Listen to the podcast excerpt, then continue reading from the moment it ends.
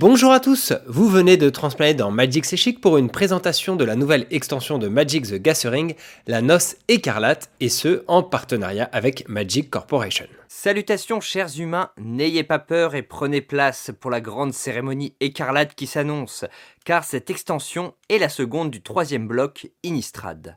Après les loups-garous dans la chasse de minuit, le thème central de cette extension est donc la tribu des vampires. Mais si vous n'aimez pas le goût pourtant si délicieux du sang, pas de panique, ce set regorge de petites perles en tout genre. En plus d'en trouver dans d'autres tribus, Dual Lands, rééditions de grands classiques et nouvelles versions de nos Planeswalkers favoris sont au menu des festivités. Avant la grande cérémonie qui s'ouvrira dès le 19 novembre avec la sortie de l'extension, essayons d'abord les nouvelles mécaniques ensemble et nous finirons par passer en revue versions alternatives et produits. Et on me murmure que quelques invités bien spéciaux seront présents à cette occasion, parmi lesquels le comte Dracula. Impossible, Quentin, tu te trompes d'univers là. Ah ouais? Et comment tu expliques ton EDH Godzilla avec Daryl de The Walking Dead et des petits poneys Alvar? Je peux te dire que si ça se sait ça, tu ne seras jamais invité à la noce écarlate. Non, non, mais c'est pas ce que vous croyez, c'était pour mon petit frère, pour lui apprendre à jouer, tranquille. Quentin, Quentin, reviens, attends, Quentin, laissez-moi passer, je connais Olivia Voldaren, je vous dis, laissez-moi passer. Ah ouais, quoi, tu me laisses pas passer? Forme de chauve-souris Vous l'aurez compris, la toile de fond de cette extension est un mariage entre deux des plus grands et des plus nobles vampires du monde gothique d'Inistrad, la mariée écarlate et la splendide et pédante Olivia Voldaren, 3-4 vols célérité pour 6, qui quand elle attaque ranime une bête de votre cimetière pour la mettre en jeu directement, attaquante elle aussi. De quoi en faire la base d'un deck réanimateur violent en EDH, ou se donner un peu de relance en fin de partie. Attention néanmoins, car chaque créature ramenée de cette façon doit être exilée quand on ne contrôlera plus de vampires légendaires. Le marié n'est autre qu'Edgar Markov, le grand-père de Sorin et premier vampire du plan. Et je ne sais vraiment pas s'ils vont bien ensemble car lui, il n'ira pas au cimetière. C'est une 4-4 pour 4 en blanc-noir qui donne plus 1 plus 1 à tous vos autres vampires, forcément. Et quand il meurt, on le flippe en cercueil d'Edgar. Au début de notre entretien, on met un jeton vampire à un lien de vie, ce qui rappelle la première occurrence d'Edgar, et on met un marqueur ligné sur l'artefact. Quand il y a trois de ces marqueurs, on les enlève et Edgar revient à la vie en se retournant de nouveau. Sorin, quant à lui, voit d'un œil bien étrange toute cette affaire, car avoir Olivia Voldaren pour belle grand-mère ne doit pas être idéal.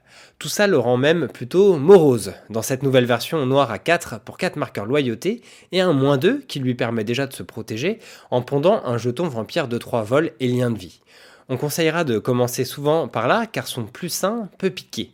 Il permet de regarder la carte du dessus de sa bibliothèque et éventuellement de la révéler pour la mettre dans sa main et perdre autant de points de vie que sa valeur en mana. Au moins, on a le choix contrairement à un certain Dark Confidant. A noter un moins 7 qui colle 13 blessures à une cible et fait gagner 13 PV.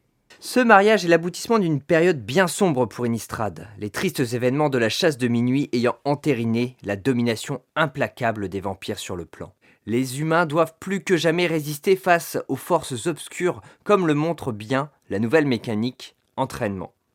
Les créatures dotées de ce mot-clé disent que quand elles attaquent avec une autre créature de force supérieure à leur côté, on met un marqueur plus 1 plus 1 dessus. Plutôt simple et intuitif, mais sachez que certaines créatures vont avoir des effets en parallèle quand elles s'entraînent, comme ce sauveur d'Olenbock.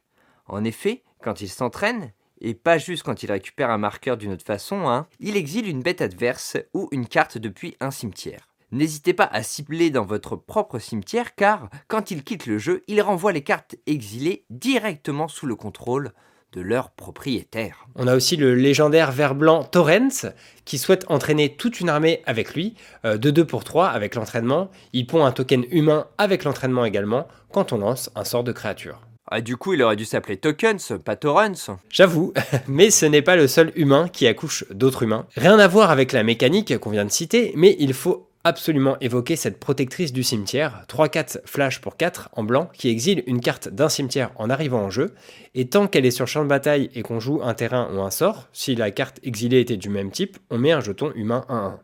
Donc par exemple, si on a exilé un land et qu'on joue un land, on a un token. Ou si on a exilé une créature et qu'on joue une créature, on met un token là aussi, etc. Versatile et apte à créer un peu de board présence tant qu'il reste là. L'autre nouvelle mécanique du set est vraiment bien trouvée et s'appelle tranchage. Bon, le nom est moins bien trouvé lui. Elle concerne les sorts d'éphémères et de rituels, qui ont ici un coût alternatif. Leur coût normal procure un effet sympa, mais avec leur coût de tranchage, ils deviennent vraiment plus intéressants, tel que ce rituel déterré, qui pour un verre nous permet de tutoriser une carte de terrain de base, la révéler puis la mettre dans votre main. Pour son coût de tranchage, plus élevé puisque de 4 avec aussi du noir dedans, on enlève tout le texte qui est ici entre crochets. Ça donne donc, cherchez dans votre bibliothèque une carte et mettez-la dans votre main avant de mélanger. Un démonique tutor plus cher, mais aussi plus flexible donc. Et le tranchage offre quelques variations d'effets bien connues comme la défausse dans la main adverse, de la pioche, du tour supplémentaire, de la destruction des créatures sur le champ de bataille ou bien entendu du contresort tel que cet emporté qui est en EDH contre un commandant pour 1 quand même. Une autre mécanique de la noce écarlate est l'exploitation. On l'avait déjà vu sur Tarkir avec par exemple l'excellente CDC, mais voici un petit rappel la concernant. Une créature avec l'exploitation permet à son arrivée sur le champ de bataille d'en sacrifier une afin de bénéficier d'un effet supplémentaire.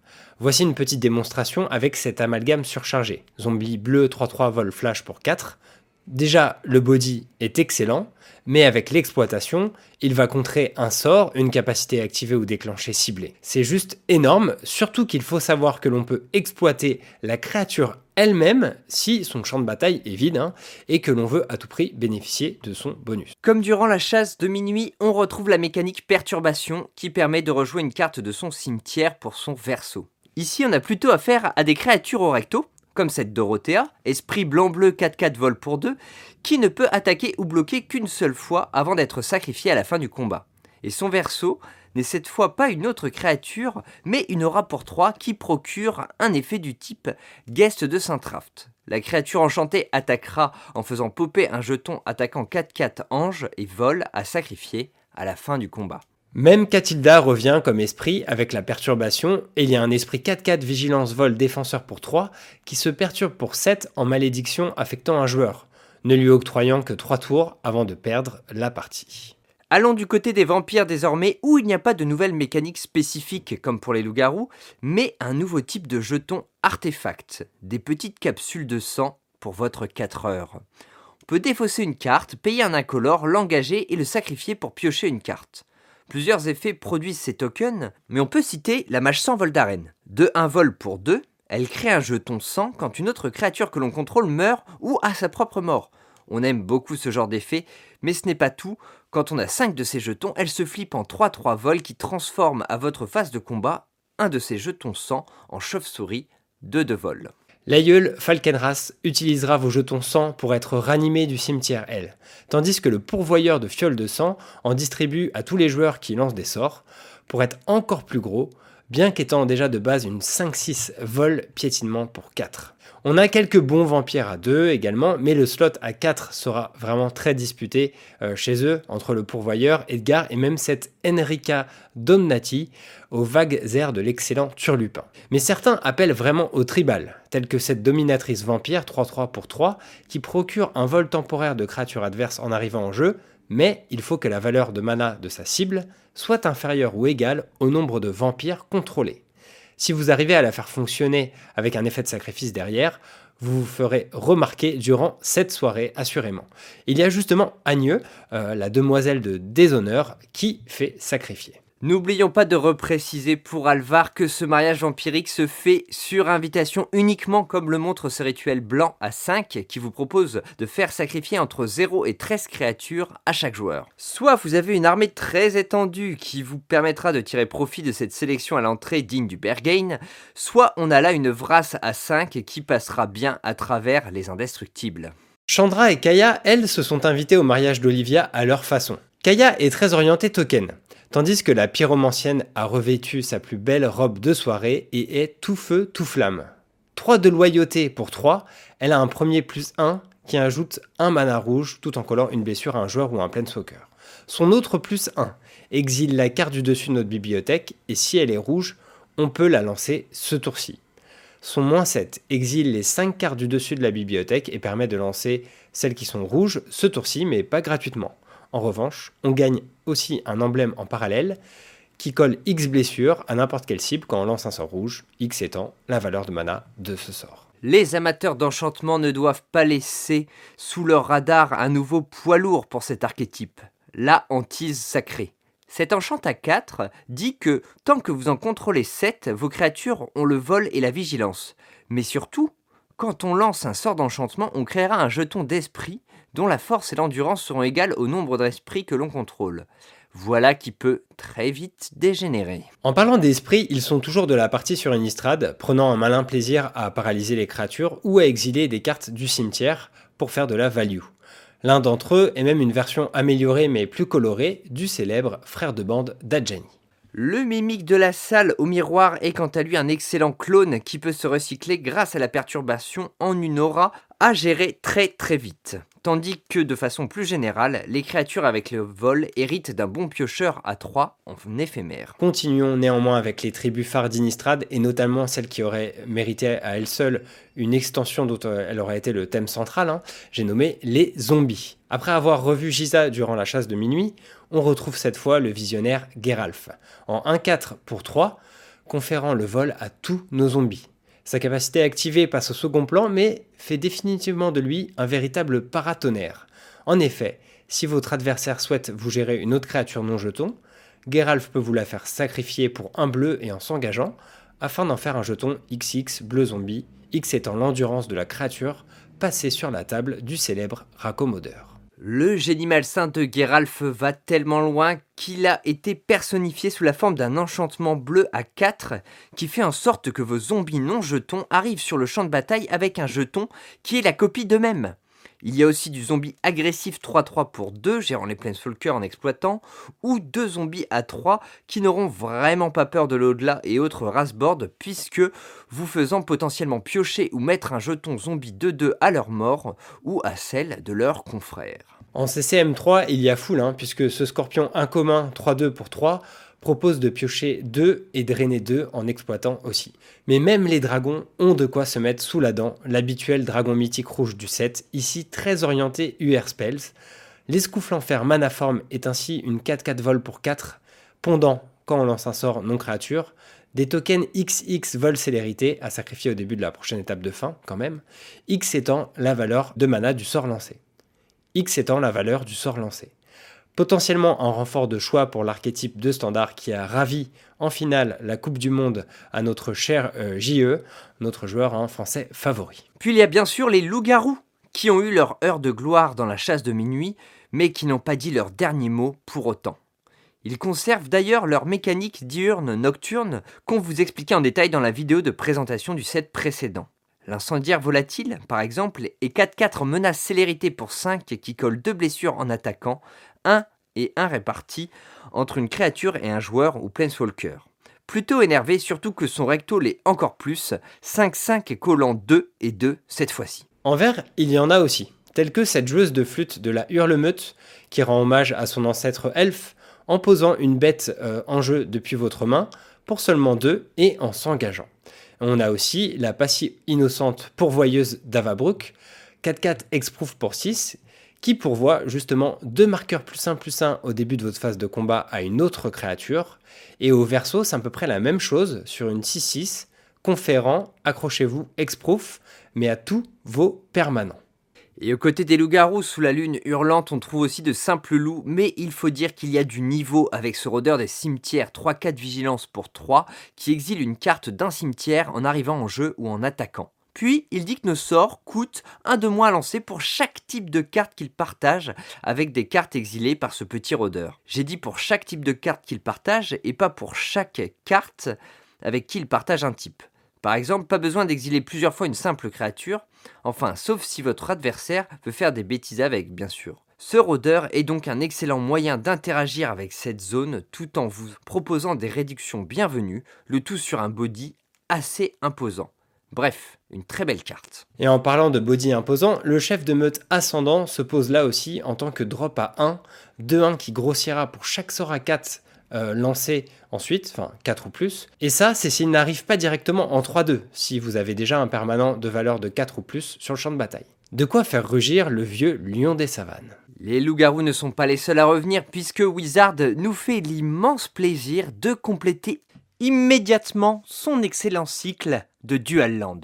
Là aussi, on vous a dit tout le bien qu'on en pensait dans la vidéo précédente, et avec la pratique, cela n'a fait que se confirmer, étant aussi précieux en standard qu'en EDH. Au menu des légendaires, comment ne pas évoquer la réédition de ce set, l'excellente première Talia, vue jusque dans les formats Eternal. Surtout qu'à cette occasion, Magali Villeneuve l'a doté d'une splendide nouvelle illustration, bien qu'on ne lui conseille pas de rester aussi près des fenêtres.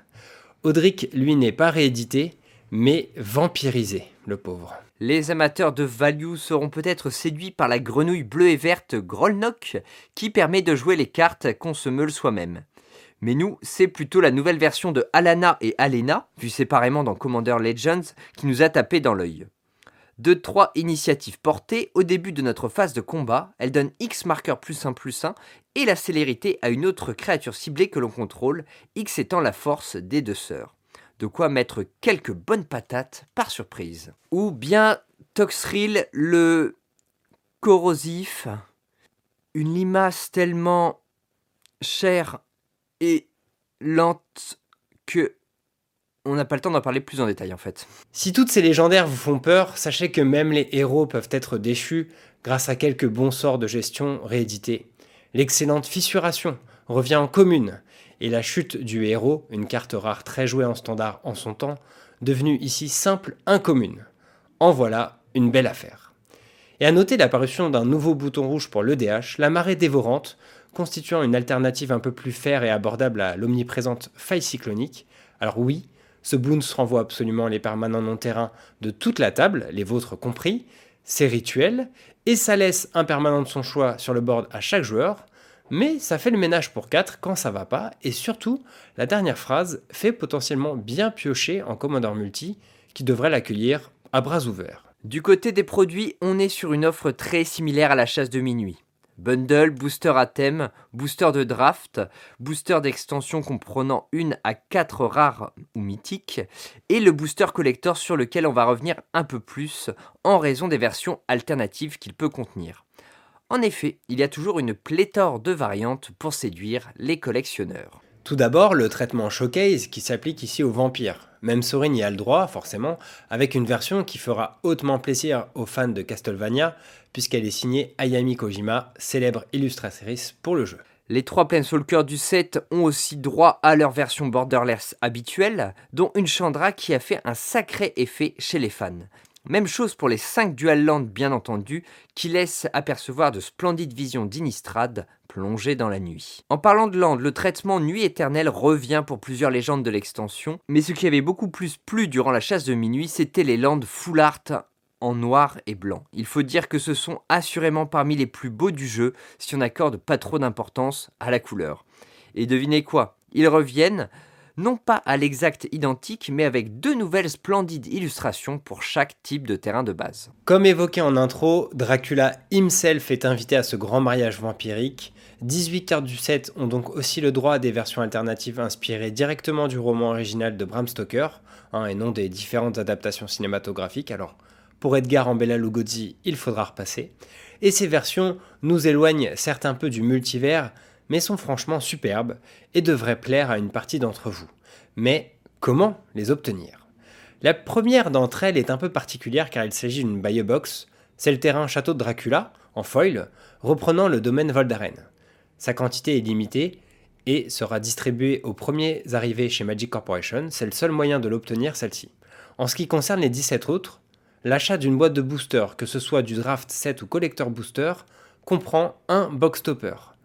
Cette box topper sera une carte Dracula Series en foil, mais ces 17 versions alternatives Dracula peuvent également être trouvables dans les collecteurs boosters. Dans le détail des collecteurs boosters, on est assuré d'avoir une Dracula Series non foil dans chaque booster.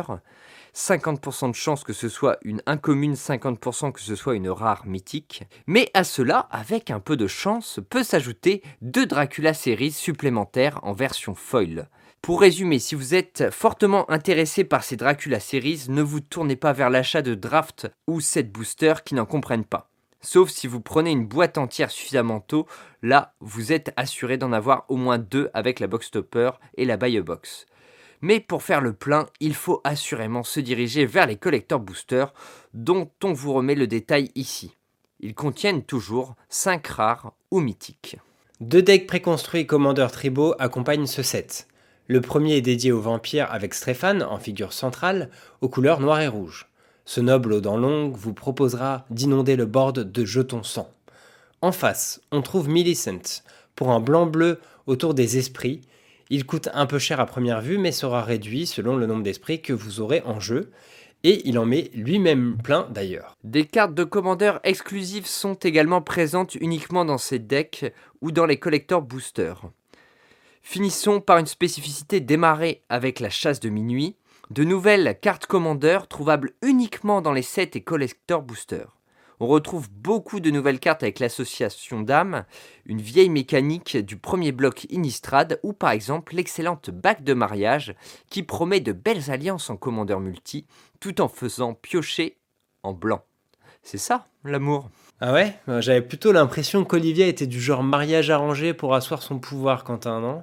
Peut-être bien, mais dans tous les cas, son alliance avec Edgar s'annonce somptueuse dès les avant-premières qui commencent le 12 novembre, avant la sortie officielle le 19 donc. On espère que cette petite présentation du set vous aura donné un peu soif, et on vous retrouve très bientôt pour notre masterclass sur le limité avec Leland. Et après ça, avec le résumé du lore de l'extension, car on a vraiment hâte de savoir ce que donne la suite de l'histoire d'Inistrad. Il faut dire que ce récit, enfin même ce bloc coupé en deux, ça relance effectivement un peu l'excitation de suivre une aventure sur le long cours, et c'est vraiment une des meilleures storylines qu'on a eues depuis longtemps, donc on a, on a vraiment hâte de voir la suite. D'ici là, tous les produits qu'on vous a présentés et les cartes à l'unité du set sont disponibles à partir de maintenant en précommande sur le site de Magic Corporation où on pourra aussi vous retrouver peut-être durant les avant-premières. Et d'ici là, bon voyage entre les éternités aveugles.